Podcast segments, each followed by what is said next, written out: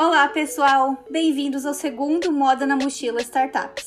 Aqui quem fala é Mariana Lima e hoje eu vou conversar com o David Benalcázar Chen.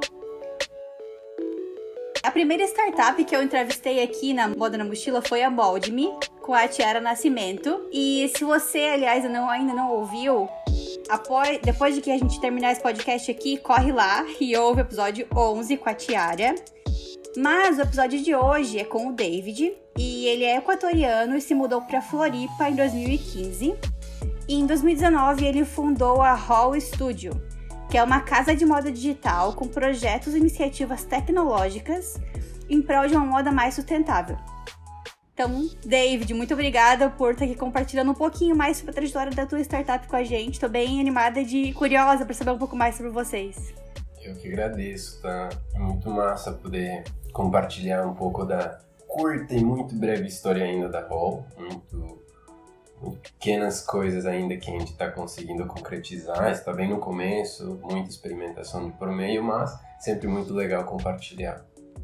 Maravilha. Bom, é, vamos começar do começo. Me fala um pouco sobre a tua história, da onde que você veio, como que você veio para em Floripa, porque eu vi que você não tem um background de moda, né? Você já estudou administração, já trabalhou com marketing, imobiliárias. Como é que tu foi parar na moda? Eu nunca pensei que eu ia trabalhar com moda. Acho que o mais próximo que eu, na minha vida, antes de, de começar o projeto da Hot Instalo em alguma coisa relacionada à moda, foi com a minha avó, que ela é uma das milhões de profissões que ela teve foi modista, estilista costureira e tudo mais. Mas de, além disso, eu nunca, nunca pensei, nem foi algo muito planejado. Eu não sou uma pessoa que se movimenta com base em projeções de vida super bem estruturadas. Tipo, vontades, coisas que estão no momento, e aí eu vou seguindo nesses caminhos conforme a energia vai fluindo. Então, quando eu me mudei do Equador, eu sou equatoriano, de Quito, é 24 anos. Quando eu me mudei, eu vim para Florianópolis para estudar engenharia mecânica. Eu tinha um foco muito grande em design automotivo, então era a parte mais artística, mais é, criativa da, uhum. da engenharia.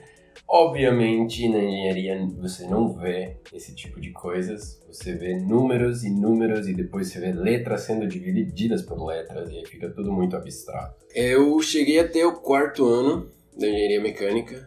É, parece então eu já tinha trabalhado em alguns lugares. Então, assim que eu cheguei, eu já comecei a me mexer porque eu queria trabalhar, trabalhar, trabalhar. Mas trabalhado com engenharia mecânica ou. Não, não. não. Eu, eu cheguei a trabalhar um com projetos de engenharia mecânica eh, na fase de empresa júnior. Então, uhum. logo no começo que eu cheguei aqui, projetos de empresa júnior foram alguns projetos de engenharia mecânica que eu consegui vender e executar. Uhum. É, nada muito complexo e tudo muito parecido com o que a gente faz hoje na Hall também. Então, modelagem 3D, CAD, outras, outras formas, só que uhum. mesmos conceitos. É, isso é uma coisa que eu sempre dou de conselho, assim, para as pessoas. É, tentar trabalhar na área o mais rápido possível para saber se realmente é aquilo que você gosta ou não.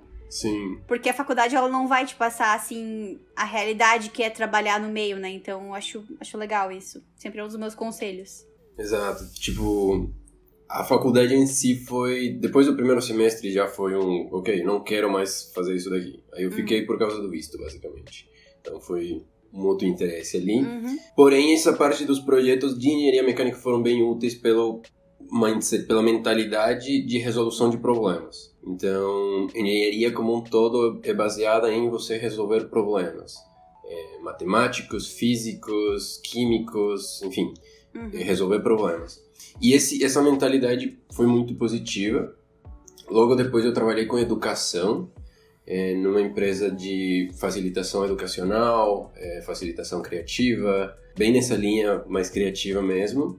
É, não foi muito tempo, logo em seguida eu voltei para um projeto dentro das universidades aqui em Floripa, que é o núcleo de empreendedorismo de núcleo de empreendedorismo universitário. Uhum. É, na época era só da federal, aí a gente tirou ele da, da universidade, jogou ele para a cidade como um todo e aí era para pessoas jovens ou pessoas envolvidas com ambientes universitários. No meio disso aí eu fui trabalhar também com no setor imobiliário, que aí foi onde de fato eu fiquei mais tempo, foram quase dois anos e pouco, dois anos e meio, Uhum. onde literalmente eu fui o primeiro membro da equipe de inovação da imobiliária. Então era Brunholi, maior imobiliária, é ainda a maior imobiliária de Santa Catarina, é, e junto com a CAT, a Associação Catarinense do, do Estado de Tecnologia, criaram não só a Brunholi, mas outras, outras empresas junto, um programa de inovação corporativa. E aí é nesse programa que eu acabei caindo para organizar toda a frente de hum, startups e novos negócios. Então, meu dia a dia basicamente era pesquisa, buscar por problemas dentro da empresa, buscar por oportunidades fora da empresa. Uhum. E uma vez que identificava eles, transformar essas, essas oportunidades em projetos executáveis e conectar com as pessoas que sabem fazer isso. E aí é que surge essa conexão com moda. Uma das pesquisas me levou para olhar para a indústria da moda. A gente estava olhando sobre o que, que envolve, quais aspectos da vida de uma pessoa estão envolvidos dentro de uma locação imobiliária. Uhum. E um dos aspectos mais fundamentais da, da, do ser humano é o comportamento social e de expressão das suas características mais fundamentais. Uhum. É, sua personalidade, os seus gostos, suas preferências. E a roupa é um desses aspectos muito claros. Cara, legal que você tá falando isso agora, porque é o terceiro episódio do podcast. Eu entrevistei Uhum. uma arquiteta, que era uma amiga minha lá da, do ensino médio, e ela tá desenvolvendo um curso sobre metodologia das cinco peles. Que é bem Uhum. isso que tu falou, que é a primeira pele é a roupa das pessoas, a segunda pele é a casa, e, e vai, por aí vai, Isso. né? Bem legal. Exatamente. A gente não chegou a usar essa, a- essa metodologia, essa, Uhum. essa ideia das cinco peles, mas é um conceito que a gente seguia também um pouco de perto, assim. A gente não era tão arquitetônica na análise. Sim, Então a sim. gente foi muito mais é, psicológico. Tem a pirâmide de, de Maslow, das Uhum. prioridades, das prioridades que o ser humano tem, né, como um conjunto social. E as principais são é, proteção, alimentação, coisas instintivas de sobrevivência. Nós, como animais que perdemos o pelo, basicamente precisamos de roupa para Uhum. ver. Não há muito mais. E aí entra outro quesito que é o psicológico, que estamos privados e condicionados ao nosso pudor. Uhum. Então, o nosso próprio pudor nos obriga. Mas enfim, nessa pesquisa ali que eu comecei a buscar, ok, WGSN, que é isso daqui, não sei, indústria da moda, McKinsey, apareceu. E aí eu vi que tinha uma lista muito grande de problemas. Mas muito grande, muito grande. E bem nessa, na mesma semana, eu estava fazendo uma pesquisa de PropTechs é, na Europa. E coincidentemente, uma das é, startups que eu encontrei, ela tinha um modelo de negócio que se encaixava muito bem nesses problemas que, que eu estava enxergando. Então, pulverização da produção, em vez de você ter grandes centros de manufatura, você tem pequenos especializados espalhados com rotas logísticas muito bem equipadas em questão de dados. É uma coisa tipo meio IKEA, porque eles não. Eles têm vários. Não? Eles, eles não trabalhavam. Aí que tá. Eles nem trabalhavam com móveis. Era com produtos de eh, alimentícios. Era vinho, queijo. Então o que, que eles faziam? Eles criavam meio que crowdfundings Uhum. para financiar a produção desses pequenos produtores antes, inclusive, do, do cultivo dos frutos ou do, Hum, Uhum. que eles forem produzir. E para mim fazia muito sentido essa ideia de você pulverizar a produção de moda e prefinanciar essas futuras coleções, essas futuras criações, através do próprio interesse das pessoas que estão querendo consumir. Aí essa era a hipótese inicial. Pipocou na cabeça, assim, bem na hora que eu vi essas duas referências. E aí começou essa fase de pesquisa, que foi mais ou menos seis meses de entender de fato como que era o, o sistema de moda aqui no Brasil, na América Latina. Uhum. Eu não sabia nada de moda, então parecia tudo muito simples até você olhar mais de perto. E daí come, dá para começar a ter uma noção de que não é bem a primeira hipótese, nunca é a primeira hipótese. Aí foi migrando, foi mudando. A gente teve três testes em 2019. Um 100% voltado para validar a ideia de crowdfunding. Caso acho que a gente não, não levou essa ideia para frente nem duas semanas. Foi super rápido porque a gente percebeu.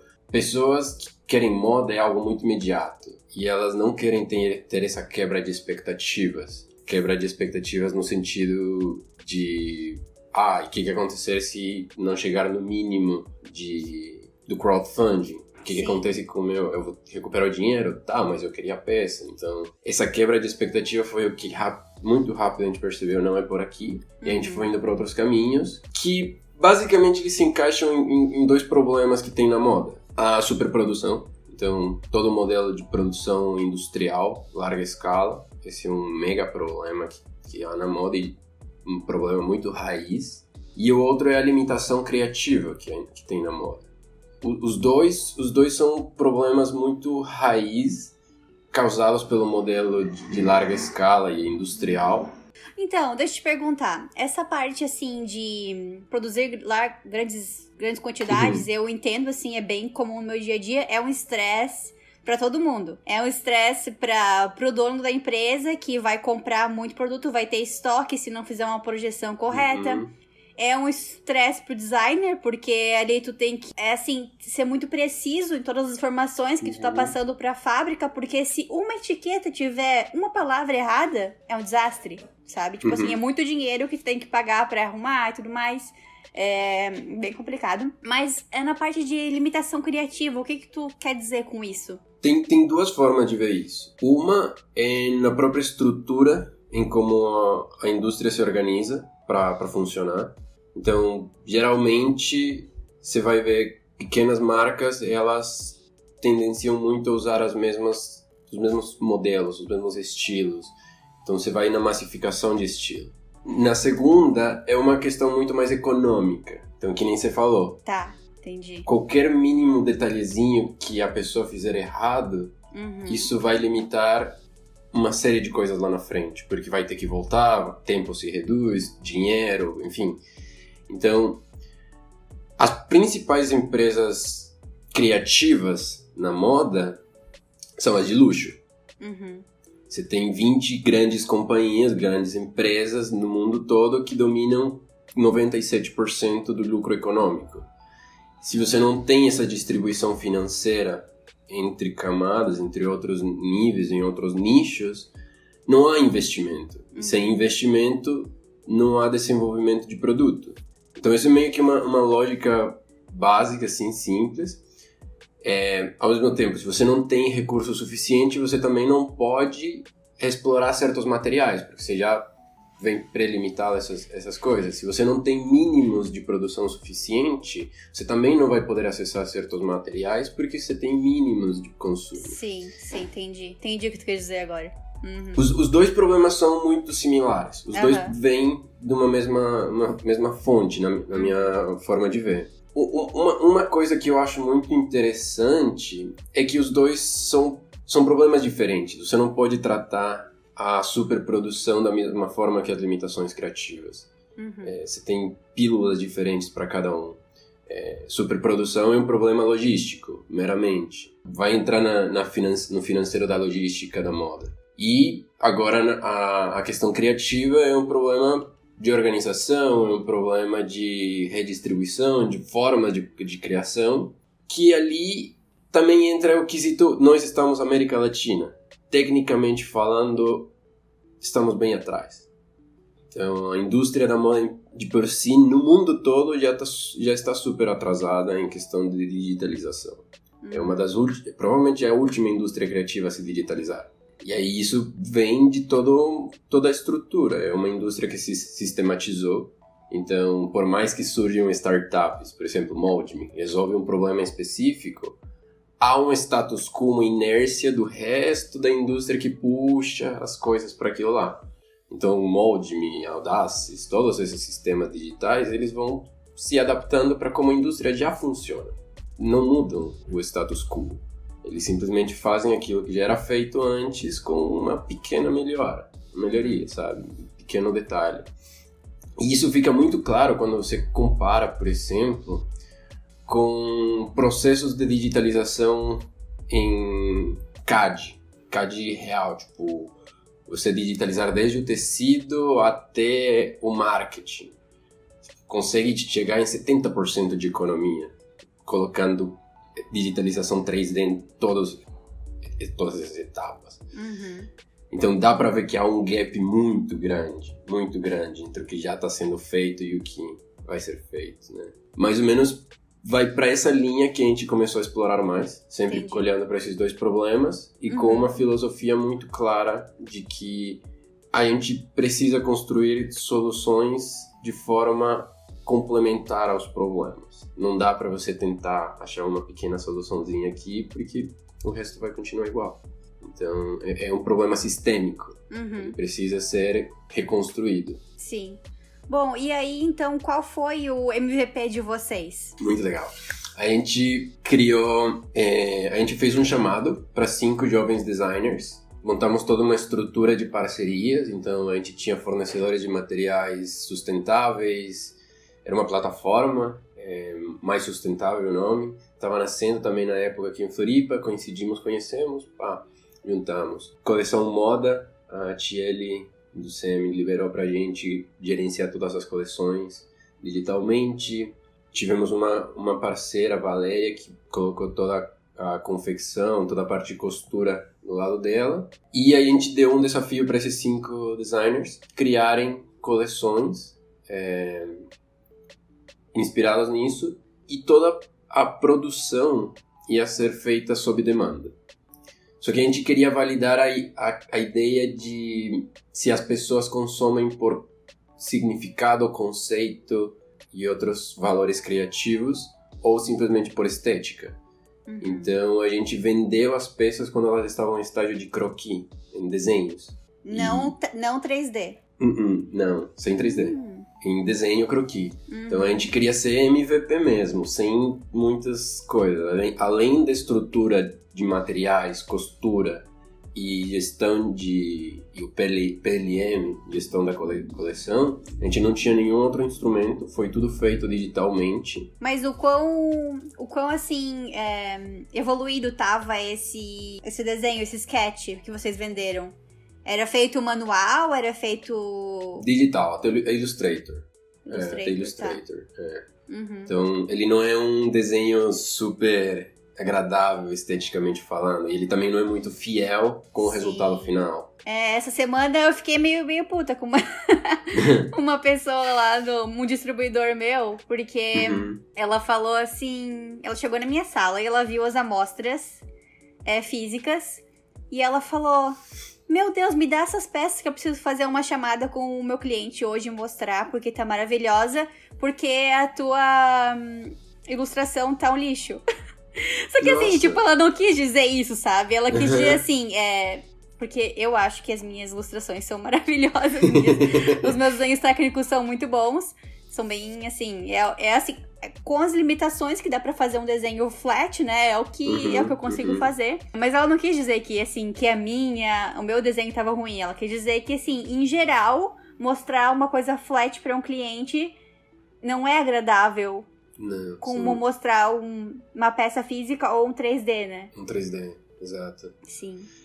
Naquela época a gente tinha ainda uma, uma outra hipótese em paralelo, que era a construção desses looks com base no interesse das pessoas. Uhum. Então a gente, antes da construção do, das coleções, a gente rodou uma série de pesquisas.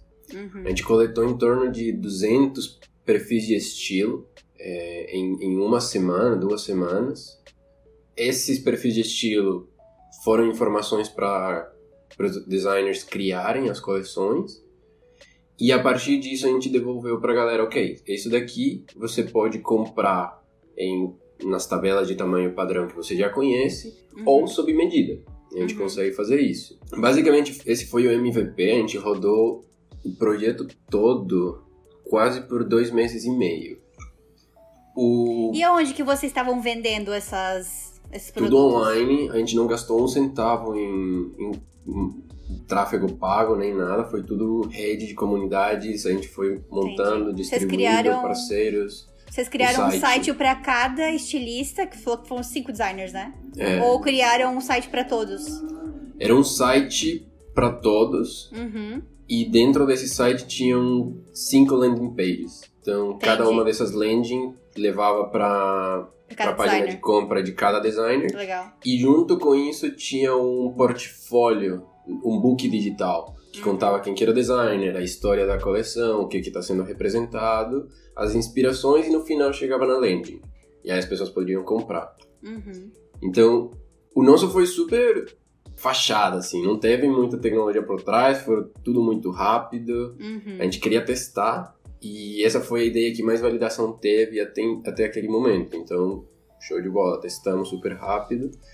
O, o problema que teve foi que no final desse, desses dois meses e meio, três meses, minha sócia teve que sair. Uhum. Nada que a gente pudesse fazer coisas da vida, sabe? Uhum. E aí, ela, ela que era da moda, na época eu nem sabia o nome das coisas, eu não sabia isso aqui, gola, não sabia de nada. É, Eu, eu tava ali mais pela parte de operação, mexia nessas outras coisas. Só que daí quando ela saiu, teve esse gap de conhecimento. Eu olhava para as coisas e não sabia o que estava acontecendo. Então eu preferi pausar o projeto, entregar as peças que a gente tinha vendido já. A gente, em duas semanas de venda, só com croquis, sem gastar em dinheiro em comunicação, conseguimos vender 30 peças. Que legal. Mas Então- como? Como que isso aconteceu? Parece um milagre. Tipo assim, aonde que vocês anunciaram se teve zero de custo com marketing? Tipo, como é que Foi aconteceu muito isso? construção de. Aí que tá. Ah, Na minha visão retrospectiva, o Uhum. que melhor a gente acertou foi a comunicação do problema. Então, isso, isso a gente acertou muito bem. Uhum. Tanto nas pesquisas que a gente rodou primeiro, porque a gente falava os porquês, né? Uhum. Então as pessoas ficavam sabendo, ok, eu realmente gosto de me expressar através das roupas e eu gostaria de que roupas fossem construídas com base no meu feedback. Uhum. Então, o que eu falo, os designers criam em cima disso. Então, do nada, sem fazer muito esforço, a gente tinha 200 pessoas cadastrando o perfil da estilo, que eram 11 minutos de pesquisa, Uhum. E Bastante. respondendo 11 minutos de pesquisa, sabe? E aí, dessas, dessas, é, dessas 200 e pouco pessoas, a gente tinha ainda mais esse grupo de pessoas bem engajado, é, que queria, de fato, ver uma peça ser feita sob medida no, no processo que a gente tinha. É, pelo, pelas parcerias que a gente conseguiu articular, o processo estava sendo muito rápido. Uhum. Então a entrega de todas as 30 peças foi em torno de um mês. Caramba. Exato. E a gente não tinha modelagens, Nossa. porque eu esqueci que modelagem é importante. Isso é um pequeno detalhe. Então, tipo, a costureira, Valéria, nossa, a Valéria fez milagres. Tipo, sabe, aquele olho de artista costureira que viu o desenho e sabe o que, que tem que acontecer, viu as medidas. As minhas tias são assim, só tira a medida e faz ali na mão, assim, ó, na hora, Aham, assim, um monte de nada. Aham. Incrível. Foi exatamente isso. Depois tu me passa o perfil desses designers pra eu colocar na descrição do podcast. Claro, claro. Depois disso, o projeto ficou parado por quase quatro meses. Então foram quatro meses que meio que, ok, não sei se eu vou continuar, não sei de moda, não faz tanto sentido eu sozinho. E aí teve esse, esse período. Aí o que deu certo foi uma conexão com o pessoal na Espanha, na Europa. Uma professora de um instituto do IED, ela se interessou muito pela ideia, pelo modelo e quis mentorar, quis me mentorar. E aí começou ano passado, que eu tinha comentado pra ti, foi basicamente estudo. Então ela me botou para estudar sobre modelagem, me botou para estudar sobre costura, me botou para estudar todos as- os quesitos técnicos de moda, aprender muito a fundo o, o mais básico. E aí por cima disso tinha o 3D. Então o 3D eu já dominava um pouco pela época da mecânica Entendi. praticamente todos os softwares CAD, 3D, é, eles, eles têm a mesma lógica. Uhum. Você trabalha em um plano de coordenadas com x, y, z. E aí as ferramentas que mudam. Sim. É, no meu emprego, meu primeiro emprego aqui no Canadá como designer, eu Uhum. aprendi um pouco de modelagem 3D num software chamado 3D Dress. Não sei se você conhece, não? conheço. Ele é ligado com o software de modelagem que a empresa que eu trabalhava. Uhum. E foi bem legal, foi bem legal aprender. Uma limitação que a gente tinha lá era porque a versão que a gente estava usando era um pouco antiga desse software. Uhum. E aí o caimento não ficava certo do tecido que a gente precisava. A simulação física, no caso. É, aí não ficava muito bom. Uhum. E também tinha mais uma coisa, como era uma empresa que fazia uniformes esportivos, tipo de hockey, futebol americano, as coisas assim, esse, esse software antigo não tinha uma coisa que me permitisse colocar os vestimentos, os paddings, sabe? Que se usa no Uhum, futebol uhum. americano. E aí, tipo, a- o jersey que fala, né, que é a camisa, ficava toda caída, não ficava mostrando Não ficava aquela... com os ombros, as. Aquele né? ombro, é, É, uma uhum. ombreira aqui assim. Sim. E essa era uma outra dificuldade que eu tinha lá, mas foi bem legal ter aprendido, eu gostei. É, eu, eu, eu, pra mim foi, pum, mind blowing, sabe? Uhum. Porque eu consegui entender muito melhor a dinâmica de moda. Eu consegui, come- eu, comecei a compreender como que é o funcionamento do corpo e das modelagens, como Uhum. que é o funcionamento do tecido, do caimento.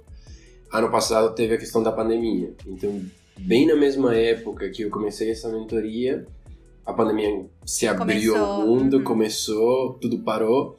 E aí, coincidentemente, também teve muita empresa aqui em Santa Catarina, fábricas, confecções, que não sabia o que fazer. E aí eu aproveitei muito esse momento para conversar com o pessoal, dar treinamentos de como como gerenciar, sei lá, as coisas usando o Excel, a forma mais básica, que outros softwares vocês conseguem implementar de forma simples.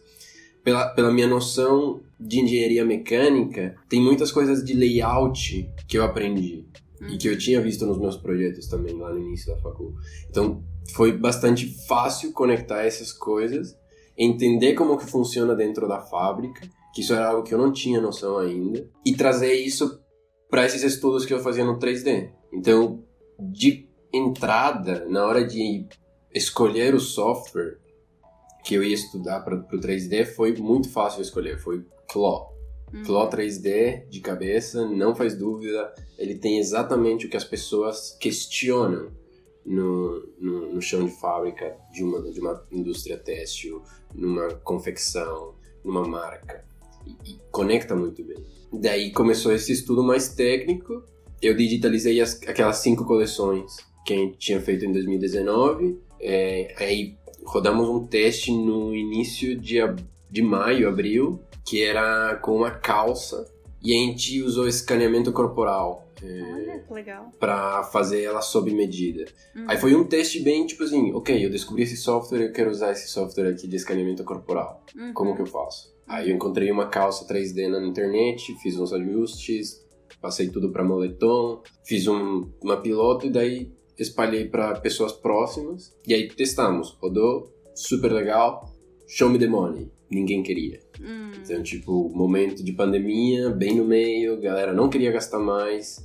3D, apesar de ser um investimento menor do que outros, outra, outros dos investimentos tradicionais dentro de uma marca ou dentro de, um, de uma confecção, ainda não é compreendido. Então, ouvir gastar 300 ou 400 reais em 3D parece muito dinheiro.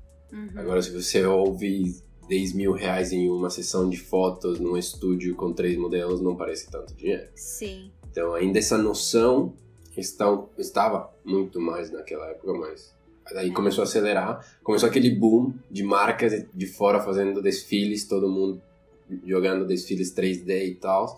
E aí começou a acelerar um pouco. Aí pro final do ano a gente fez um desfile, um 100% virtual, tudo digital também, cinco designers, mesmo conceito do aquele primeiro, só que dessa vez com 3D. A gente não chegou a vender eh, nessa, nessa segunda ocasião, Uhum. mas a gente conseguiu testar 17 softwares diferentes dentro do, do projeto. Então, foi desde escaneamento corporal Uhum. até digitalização de tecido, escaneamento de tecido. No caso, nos casos que a gente não conseguia escanear o tecido, foi criar o tecido proceduralmente. Então, usando programação visual, basicamente, você começa a misturar formas, escala de, de cinzas, é, diferentes texturas, mapas, até resultar em um tecido hiper, hiperrealista. E foi tudo você que fez os modelos no, no software? Vocês, Isso. Vocês tinham contratado mais... Tudo você? Caramba. Não, tudo eu. Foram boas horas aí, né? Algumas fazer boas noites. Algumas boas noites. Mas é- é- eu sempre mantive muito pequeno o projeto. Até não encontrar esse, esse, esse início, sabe? Esse Uhum. start. A gente tá começando a crescer agora. É, o projeto sempre teve muitas pessoas entrando, saindo, participando. Isso super aberto também. Uhum. Então, teve várias fases das nossas pesquisas que foram porque pessoas tinham interesse. Uhum. Então, você segue onde as pessoas têm interesse, onde está o propósito delas, e a partir disso constrói. É tipo uma célula. A célula vai se deformando e vai andando para onde ela encontra comida. É Uhum. basicamente isso, esse daqui. Então, como é super experimental, não adianta plane... fazer um planejamento cinco anos, porque eu nem sei direito o que, que nossos experimentos há três meses vão dar. Bom, mas me conta qual foi o resultado do desfile, o primeiro desfile 100% digital da América Latina. Pois é, ele, ele acabou sendo, obviamente a gente não fez toda a comunicação e todo, todo o barulho que deveríamos ter, ter feito, mas basicamente foi o primeiro. Não tem, antes de novembro do ano passado, não tem nenhum ainda aqui na América Latina, nas características de desfile. Então, com simulação de tecidos, animação de tecido, é, enfim, passarela, construção de ambientes. Foi o primeiro. Hoje eu olho para trás e eu fico, hum, nossa, dava para fazer muita coisa melhor. Só que é aquela Toda coisa. ideia grande começa pequena. Exatamente, exatamente. O, o legal foi que ele nos abriu a porta para poder fazer Uhum. o primeiro desfile com o IFSC. Então foi é o primeiro desfile de, de moda digital de uma instituição de ensino superior no Brasil. Uhum. Que a gente começou em fevereiro, entregou em abril, início de abril. Foi um mês e meio também, outras, outro período Uhum. com várias noites em claro. E foi, foi muito legal porque daí, ok, experimentamos 17 tecnologias naquele primeiro. Eu já sabia que 10 delas não eram necessárias. Então ficou muito claro quais e o que, como aperfeiçoar o processo. Eu tenho muito essa visão. Mesmo que seja um trabalho criativo, tudo no mundo se resume à logística Uhum. tudo. tudo. Tudo se pode organizar melhor, eh, conectar de melhores formas, mais eficientes, mais, enfim, mais eh, melhores como um todo. E o processo criativo em 3D é exatamente isso. Você tem um workflow, você tem um fluxo de trabalho entre diferentes programas para chegar no objetivo. Como você monta esse fluxo de trabalho afeta o, o, o resultado final, tempo, custos, enfim. Então, nesse segundo, foi muito legal que já deu para reduzir muito as tecnologias que a gente estava usando e ainda mais melhorar a qualidade de, dos nossos, do nosso render, nosso processamento final. É, na época, a gente fez 19 looks, em média foi dois, duas peças por look, é, 38 peças mais ou menos, e um desfile de 2 minutos e 40 segundos de, dessa animação. Uhum. Então, isso daí Tem no bem... YouTube? Não, isso foi algo que eu me surpreendi, inclusive. Não está no YouTube. Hoje eu estava procurando, porque a gente está fazendo um showroom, e dentro desse showroom vai estar essa exposição do, do fashion também. Ahn, tem no. Tem no nosso Instagram, Tá. Beleza. é, lá você consegue ver. Uhum. E a partir de. Provavelmente amanhã vai estar no, no YouTube também. Ah, então tá. Então até lançar o podcast já vai É, já vai estar podcast, lançado já. estar lá, Legal. vai estar no YouTube. Bem legal. Porque assim, eu falei aquela citação, né, de que toda Uhum. ideia grande começa pequena, mas na realidade um desfile digital é uma coisa muito grande já, né? É bem Sim. inovador, muito inovador. Sim. E aí agora a gente tá indo para um passo a mais já. Uhum. Então agora a gente encontrou muito, conseguiu entender muito bem em que momentos e de que formas a gente atua. Uhum. Isso, isso já ficou bastante mais é, É. Ficou bem mais transparente. Isso que eu ia te perguntar, assim, quem que é o público de vocês, sabe? É, qual É. que... O que, que vocês querem ser? Vocês querem ser um... Continuar sendo a mesma ideia de ser um marketplace para designers, colocarem lá? Qual que é a ideia? Qual que é o público? Qual que é o preço? Ahn, hoje a gente é 100% voltado para empresas, empresas de moda, tanto indústria têxtil, confecção, facção, mais essa parte de produção, quanto para marcas e a parte mais criativa, 100%. Então a gente presta serviço. Nos, nossa especialidade é ser especializados em tecnologias, eh, tecnologias digitais eh, bem avançadas. O que, que a gente quer ser? A gente que nem eu falei, é um sistema. Precisa de um ecossistema de soluções. Uhum. Não, não, não adianta você resolver um ponto se o resto das coisas continua funcionando igual. Então, a gente tem a visão de construir uma infraestrutura de tecnologias digitais para a moda. O que, que isso significa? A gente se especializa em tecnologia digital, em desde realidade aumentada, realidade virtual, outras realidades mistas e experiências expandidas, como em serviços de digitalização. Então a gente entra em computação gráfica, em análise de dados, business intelligence, eh, conseguir interpolar dados, eh, conseguir criar essas, essas interfaces entre o mundo tradicional da moda e o mundo 100% digital. Uhum. Que esse é um grande gap, porque você tem duas áreas super especializadas e uma delas tem uma, uma necessidade de hiperespecialização, que é a da tecnologia digital. Você, você precisa a, a curva de aprendizado de softwares, ela é demorada. É, pelo menos uns seis meses para você conseguir dominar um software. Agora você tem um conjunto de sete, oito softwares para conseguir um resultado hiperrealista. Uhum. E não é seu core, você é uma marca, você é uma indústria têxtil, você não tem por que fazer isso. Você tem como integrar e melhorar seus processos, mas a- chegar num nível de hiperespecialização não faz sentido. Então é ali que a gente quer entrar, nessa, nesse gap, nessa, nesse espaço entre o tradicional e o 100% digital, essa infraestrutura. Ahn, o que, que a gente vende? Então, a gente vende aplicações tecnológicas no formato de serviços. Por exemplo, a gente usa nomes muito comuns. Uhum. Book digital. Então, é um book, é uma editorial fotográfica feita ba- com base em um look. Então, a gente parte de um look e começa a aumentar a quantidade de peças até uma coleção.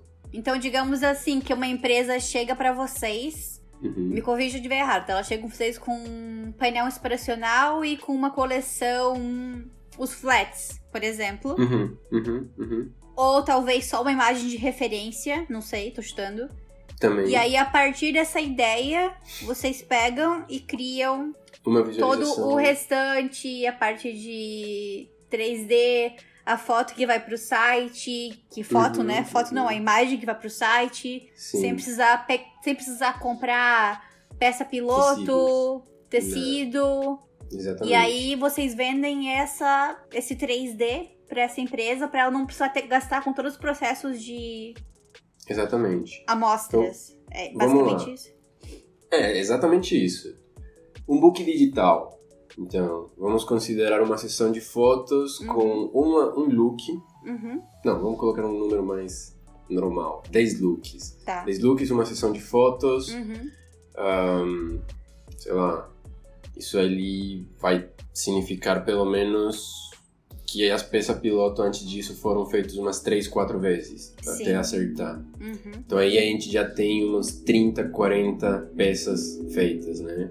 Além desse custo e desse tempo, porque isso daí representa mais ou menos um mês, né? De Uhum. criação, produção, blá blá blá. E se for da custo- China, Exato. dois meses, três meses. Exato. E e ainda mais você vai ter o cenário, o espaço físico, fotógrafo, Uhum. produção, modelo, todos os negócios. Isso dali, fácil, fácil, vai acima dos 5 mil reais. Uhum. Fácil. Sim. Uhum. E é um custo muito normal. Uhum.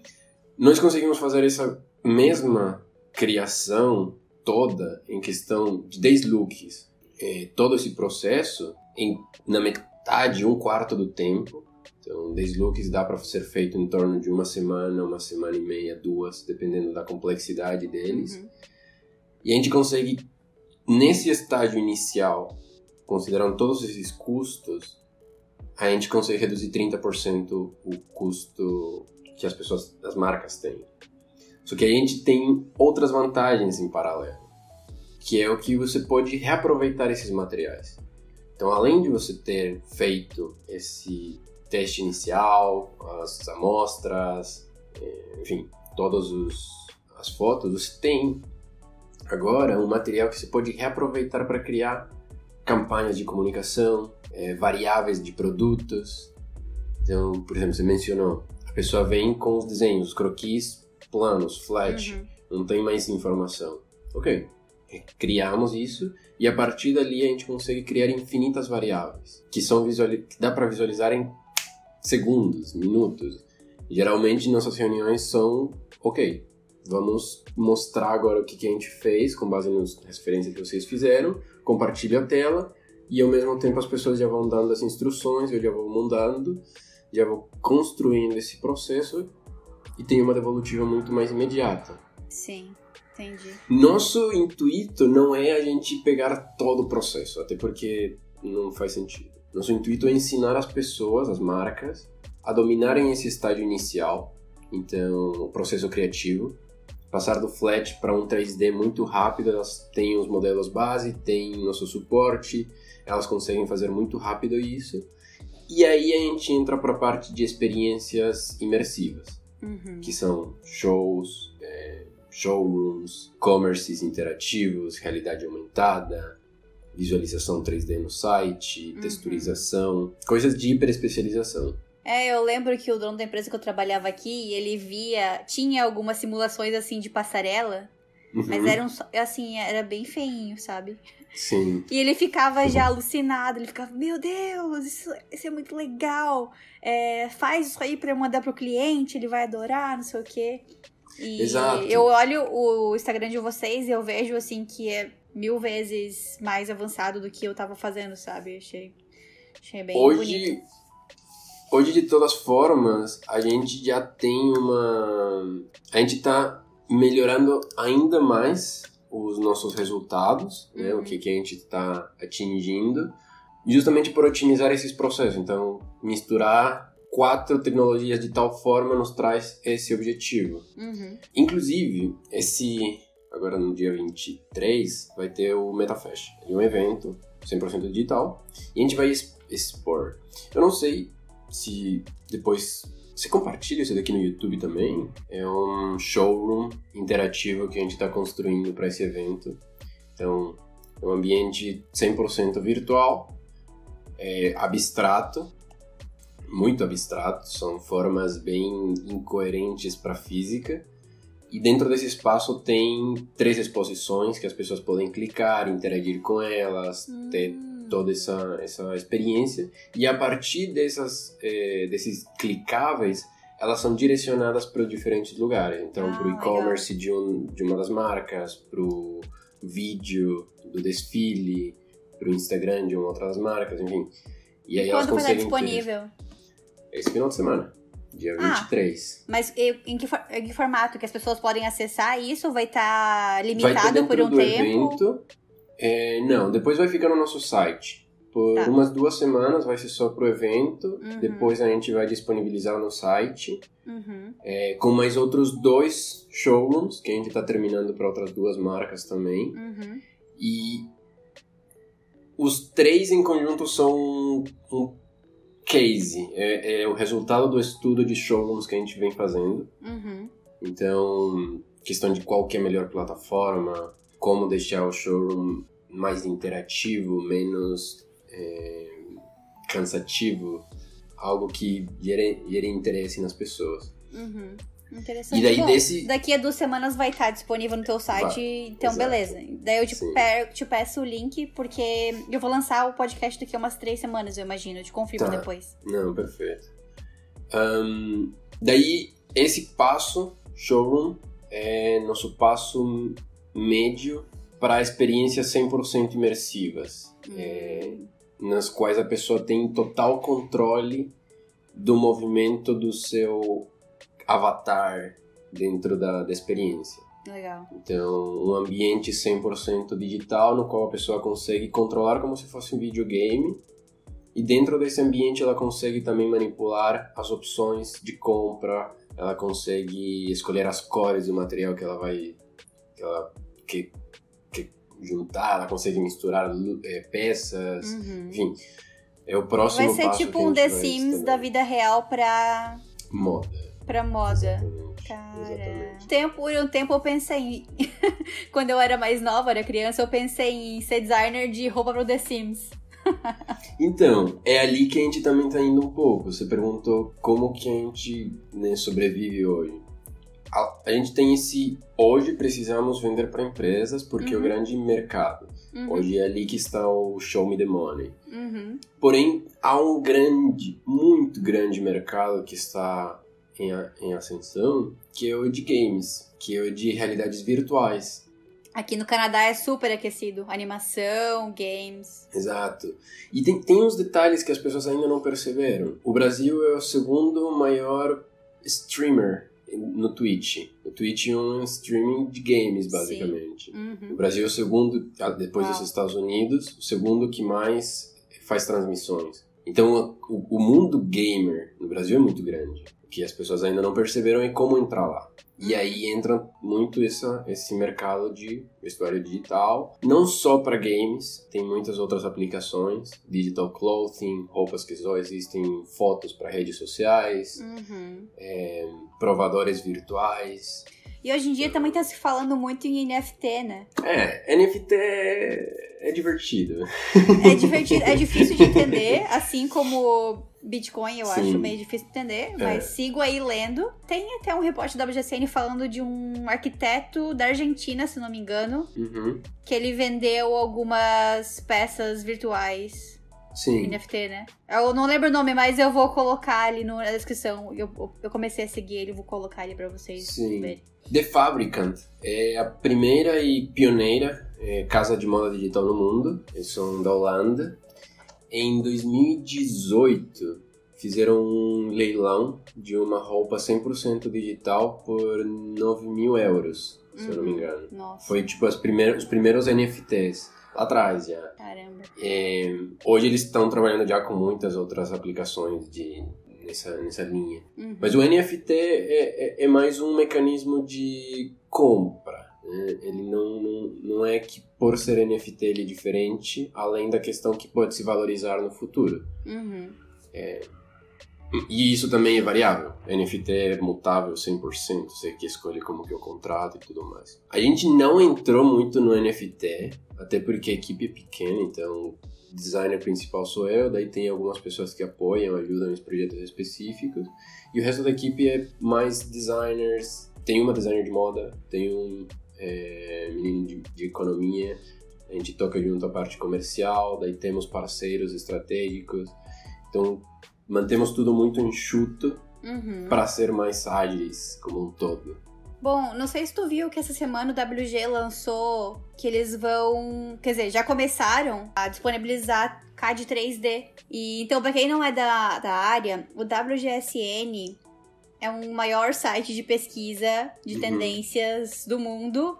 Eles então vendem né, esse produto de pesquisa de tendências. é, em relação a tudo, cartela de cores, estampa, não só pra moda, mas também pra decoração de casa, pra carro, maquiagem, tudo que você quiser saber é a bola de, clis- bola de cristal do mundo em relação a tendências, né? E até então eles só liberavam desenhos técnicos planos, né? Uhum. para os designers e estampas e tudo mais. Mas agora, essa semana, exatamente no dia 15 de julho, que eu acho que foi, eles passaram a disponibilizar CADs 3D. E aí eu achei muito legal isso que eles estão fazendo. E aí, no segundo momento, eu pensei, caramba, é aquele problema que tu falou. Toda a cadeia, né? Aonde que eu vou usar isso? Sabe? Como é que Exato. eu vou colocar isso dentro da minha coleção e mostrar para as pessoas. Sim. Então, como tu falou, é uma coisa assim, é um passo de cada vez, né? Mas faz sentido que tenham outros passos digitais para fazer sentido, né? É porque ainda está nesse estágio no qual é 880. É. Ainda as pessoas estão muito num. Ah, se eu uso 3D, o CAD ou algum software nesse estilo, eu só posso usar esse estilo? Não. 3D não é a finalidade. Uhum.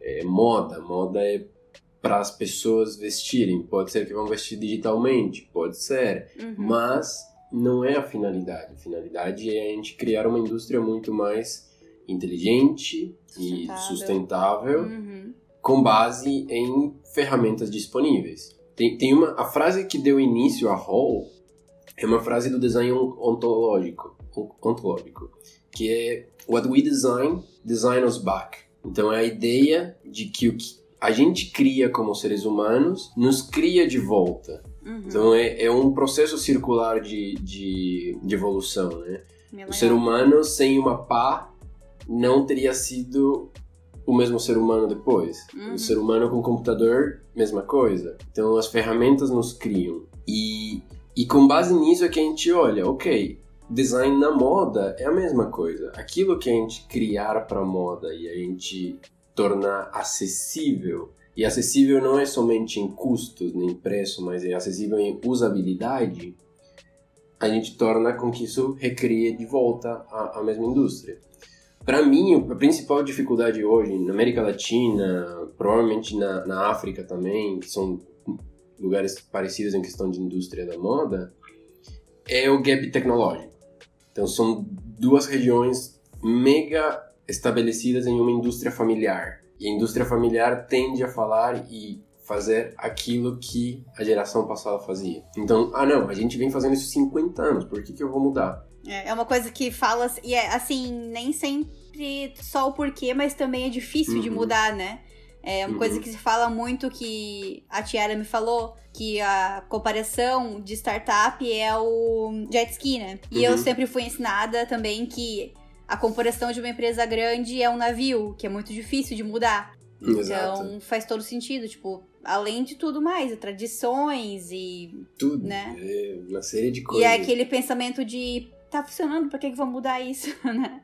Esse, esse- essa frase, eu, eu fico muito incomodado quando, quando ouço essa frase em, em, em reuniões que a gente tem. Uhum. E eu sempre tenho a mesma resposta, que é tipo assim, sustentabilidade não é um único caso de salvar árvores. Não é sobre isso. Sustentabilidade tem outros aspectos, as sociais e financeiros também. Eu pensar que vou gastar 40% do meu dinheiro em estoque morto me faz sentir idiota. Me faz sentir que eu não estou sendo inteligente com o meu dinheiro. E se há uma ferramenta que me permite, além de economizar esse 40% que eu estou investindo em estoque morto, consegue reduzir em quase metade o processo todo, nossa, Com certeza. que legal, fantástico. Uhum. Então, aí entra essa, essa, esse, essa analogia que também eu faço. E eu, eu, eu gosto muito de, de citar coisas, pessoas. Tem um designer, ele era arquiteto, designer no século passado, é, é, Fulham Buckminster, Buckmin, Buckminster, Buckminster. Ele, ele, ele mencionava que não é possível você combater sistemas é, estabelecidos, status quo, porque é muito esforço. É literalmente você tentar fazer um navio gigante dar a volta 90 graus em um quilômetro. Não vai acontecer. Mas você pode construir um modelo absurdamente superior ao modelo estabelecido, de tal forma a tornar aquele modelo anterior obsoleto. Então essa, essa é a ideia de uma infraestrutura digital. Então não precisa destruir aquilo tudo lá, porque é muito difícil. Pessoas vão continuar fazendo as coisas daquela forma. Porém, nós como um todo precisamos se conectar com isso daqui. Por quê? Porque tem um gap ali de 40%. Se eu pegar, sei lá, 10% desse 40%, 4% do desperdício da indústria toda, a minha empresa já é muito grande. então, há uma, há uma lógica ali que, que, que traz muitos benefícios. Uhum. E, e é mais ou menos nesse, nessa frente de resolver esses dois problemas que eu comentei no início que a gente vai. Sim. Aumentar a capacidade criativa de designers. Uhum. Então, ok, você quer ver suas criações? Show de bola, manda pra cá. te devolvo em dois dias. Uhum. Você vai ter uma gama de opções, a gente tem uma reunião, conversa, vai pra frente. Você quer uma campanha de comunicação, show de bola, mesma Sim. coisa. Então, cria esses canais de conexão. Acho que faz todo sentido. Uma coisa que eu tava conversando com meu marido esses, esses dias Uhum. é que quando você cria uma empresa é, que não seja sob demanda, né? Você já começa super negativo. Uhum. Porque você tem muito investimento em material, em produto e tudo mais, e aquele estoque fica ali, você não tem certeza se você vai conseguir Uhum. vender. Mas quando você cria uma empresa, que é uma coisa que eu tenho pesquisado muito ultimamente sobre é, impressão sob demanda, né? Print on demand, que se. Sim. Uma coisa que se fala muito aqui, até a questão do dropshipping também. Uhum. É, tu não começa no negativo, isso é uma grande vantagem. Então, mesmo que uma pessoa que já tem um estoque venda, sei lá, 30 peças, ela. Tu já tá à frente dela, mesmo que você tenha vendido uma peça só. Porque você Uhum. não tá negativo. Eu Exato. expliquei isso direito? Faz sentido? Faz. É, é- é a lógica do. Porque ela tem de todo o estoque né? lá, e aí quem disse que ela vai conseguir vender aquele estoque, sabe? E a Uhum. pessoa que tá trabalhando com essa coisa sobre demanda, ela tá muito mais à frente porque ela já vendeu uma peça, mas não tem estoque. Exato. É, Ela, ela só capitalizou, na verdade. Ela não Exatamente. teve um investimento, um capital de Exatamente. risco, né? Eu acredito bastante nessa, nessa indústria. Um dos três é, fatores de quando eu falo de limitação criativa é justamente esse. As- geralmente, a- a- o estágio mais criativo de um designer é nos primeiros anos, logo depois da, da sua formação, né? Uhum. É o momento no qual você está com todas as ferramentas frescas nas cabeças. Você tem Uhum. todas as ideias, você quer fazer muita coisa. Você está ainda num, num estágio muito de propósito de Uhum. design. Você defende muitas causas. E, e- Só que ao mesmo tempo, você, na grande maioria, vão ser pessoas que não têm tanto capital de risco. E aí há uma limitação criativa. Você não pode investir 5 mil reais em, na sua primeira coleção de entrada Não. então, você posterga. Agora, tendo uma ferramenta que te permite colocar umas ideias no mundo e capitalizar antes ainda de criar, Uhum. fantástico. Então, Muito legal. limitações criativas, resolver elas. Sim, olha só. Bom, pra gente finalizar aqui o podcast, é, já falou dos teus planos pro futuro? Você tem mais algum conselho pra talvez quem pense em mudar de carreira? Porque eu acho que você fez isso e tá dando certo, né? E pelo que tu falou, tu não tem medo também de mudar de novo. Então, Não. além disso, mais algum outro conselho que vem à tua cabeça para as pessoas que estão ouvindo esse podcast? Eu sou muito. ahn, eu sou uma pessoa que gosta muito da, do autodidatismo. Então, ninguém melhor do que você mesma para saber o que, que você precisa para aprender. E eu acho que muito disso de eu não sentir medo na hora de pensar que no futuro provavelmente eu vou estar fazendo outra coisa que não tem nada a ver com moda, vem dessa, dessa ideia de que todos os humanos podemos aprender qualquer coisa, o que a gente quiser. Se alguém já fez alguma coisa, significa que pode ser feito de novo. Se alguém ainda não fez, significa que você vai ser a primeira pessoa a fazer. Então isso é super legal. E, e eu acho que esse é o meu. Isso daí eu, eu vejo como o fator mais de mais orgulho de mim mesmo, assim, de aprender e de ter esse, essa motivação para aprender coisas novas o tempo todo.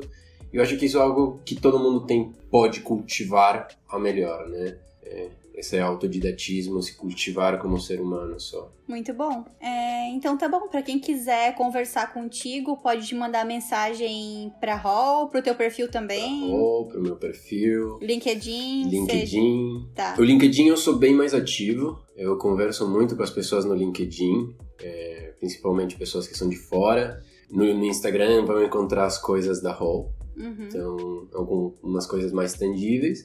Mas a gente tá super aberto para trocar uma ideia, conversar, quebrar tabus, quebrar essas ideias. Às vezes só uma conversa já pode ajudar muito, então nenhum compromisso de ah, vocês vão querer me vender. Não, vamos conversar, se fizer sentido, podemos te ajudar. Uhum, maravilha. Então tá, vou deixar teus perfis na descrição. Muito obrigada por ter participado do podcast. Esclareceu muitas coisas, porque às vezes com startup é difícil pra gente que não tá no Sim. meio, né? Entender Uhum. como é que funciona, entender os termos, tudo mais. Então, foi bem esclarecedor pra mim. Muito obrigada. Que legal. Não, eu que agradeço mais uma vez. Muito legal participar aqui. Compartilhar é sempre muito bom. Então tá bom, pessoal. Para... Se você gostou desse episódio, compartilhe no Instagram, LinkedIn, em qualquer outras redes sociais que vocês usem. É, se você está ouvindo pelo Spotify, lembre-se de curtir esse episódio, de me seguir no Spotify, na realidade, desculpa. E é isso aí. Beijinhos e até a próxima.